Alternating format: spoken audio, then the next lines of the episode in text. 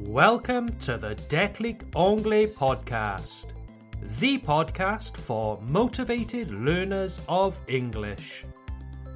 If you would like to improve your listening comprehension skills, you have come to the right place.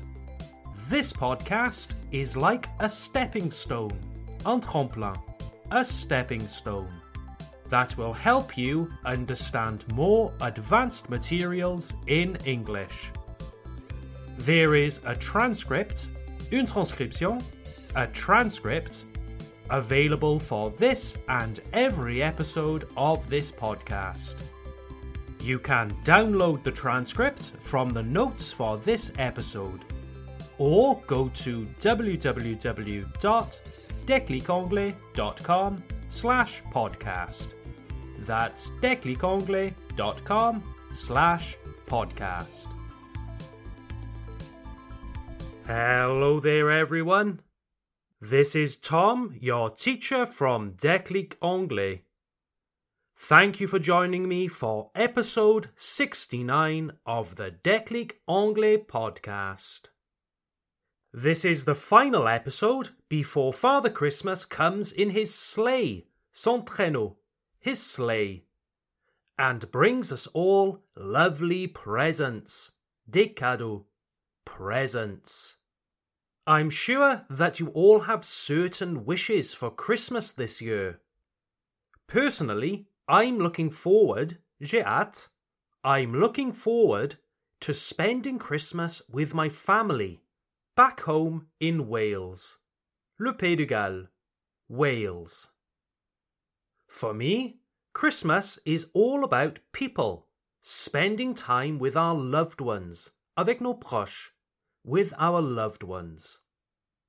Christmas is usually a very simple affair in my family. On Christmas Eve, la veille de Noël, Christmas Eve, we either stay home and have a nice aperitif, or perhaps we will go to our local pub and have a little drink or two there. As in most of France, British people open their Christmas presents on Christmas Day, usually in the morning. Perhaps you noticed that I said most of France, not all of France. That's because I live in Alsace, on the border with Germany. And Alsace still has some cultural similarities with Germany and Switzerland. Here in Alsace, many families open their presents in the evening of the 24th of December, much like in Germany.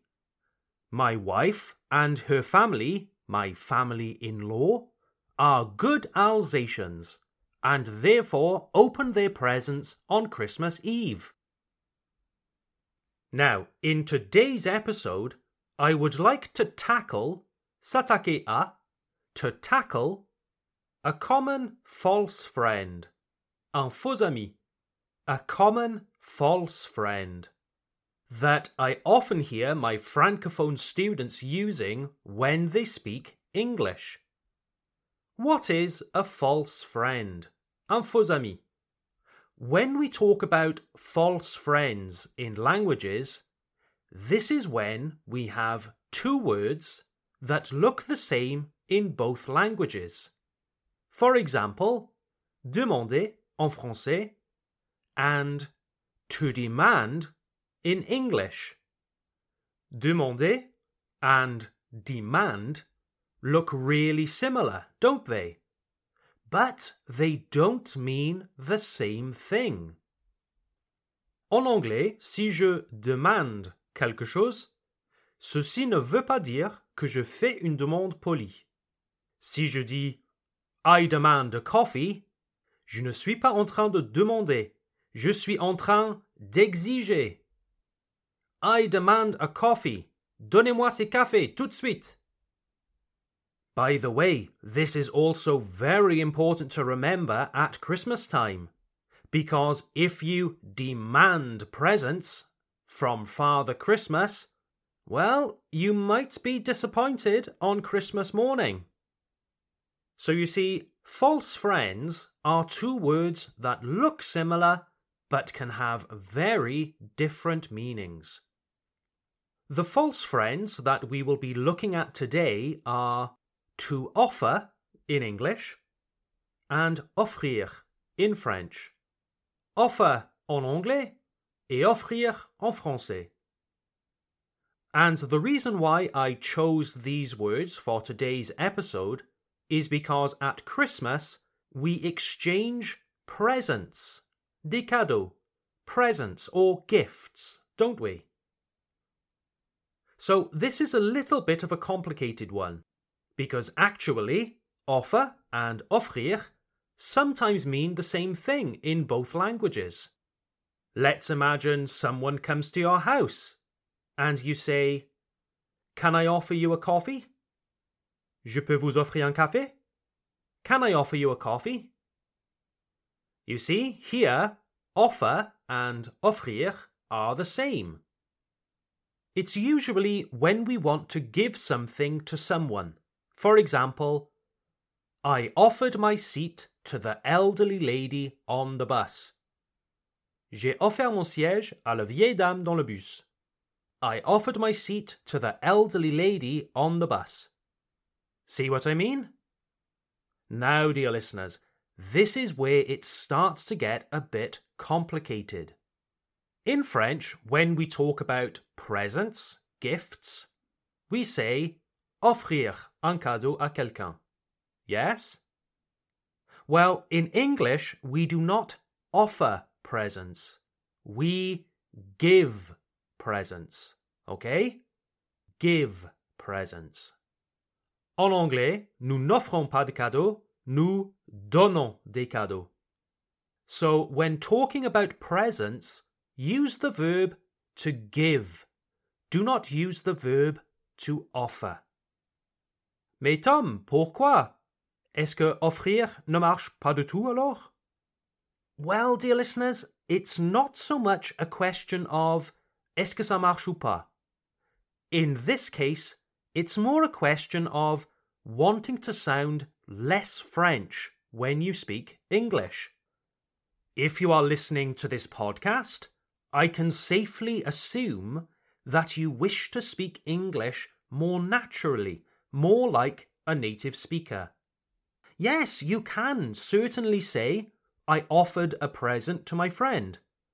Grammatically, it's correct, and everyone knows what you mean. However, it's not what a native speaker says. We don't offer presents, we give presents. Therefore, this Christmas, always keep in mind that in English we give presents, we do not offer them. D'accord, Tom. Mais quand est-ce que je peux utiliser le verbe offer en anglais?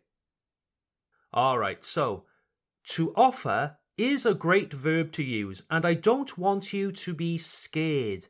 Avoir peur. I don't want you to be scared to use it. So let's look at some examples of when you can use it.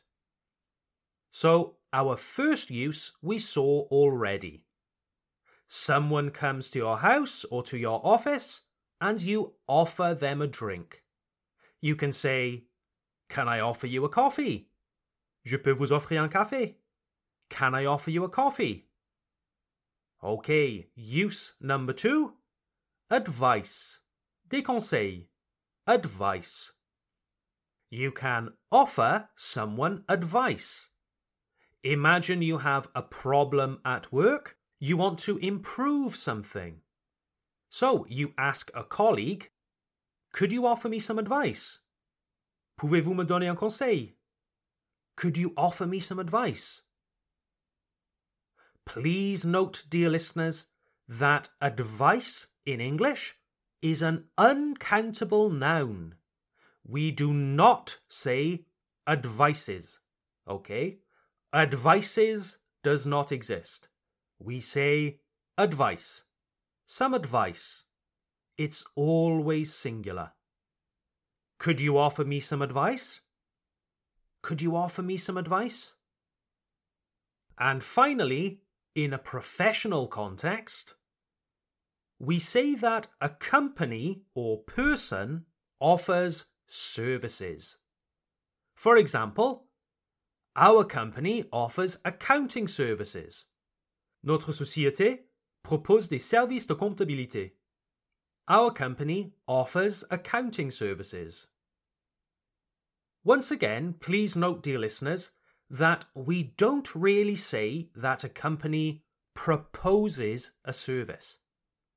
En français, on dit qu'une société propose un service. But in English, it's better to say that a company offers a service. Okay? So, to summarize those points, dear listeners, this Christmas, avoid, évitez, avoid saying offer a present. Say that you give presents or give gifts. But don't worry, you can use offer for a number of different things. Number one, when you want to offer someone something to eat or drink.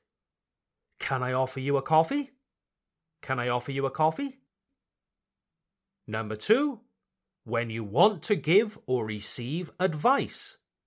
Could you offer me some advice? Could you offer me some advice? And finally, when you want to describe the services offered by a company. Our company offers accounting services. Our company offers accounting services.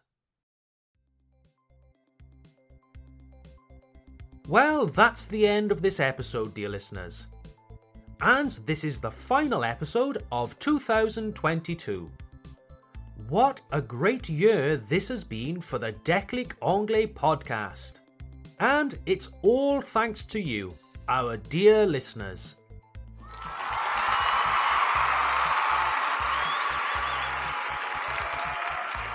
Thank you so much for supporting this podcast and for all of your kind words.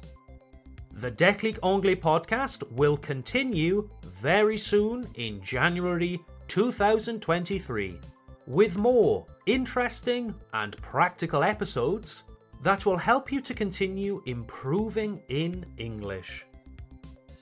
And don't forget, dear listeners, that you can always suggest future topics for our episodes. I am always looking for interesting new topics. So please let me know if you have a great idea for this podcast. Just send me a message.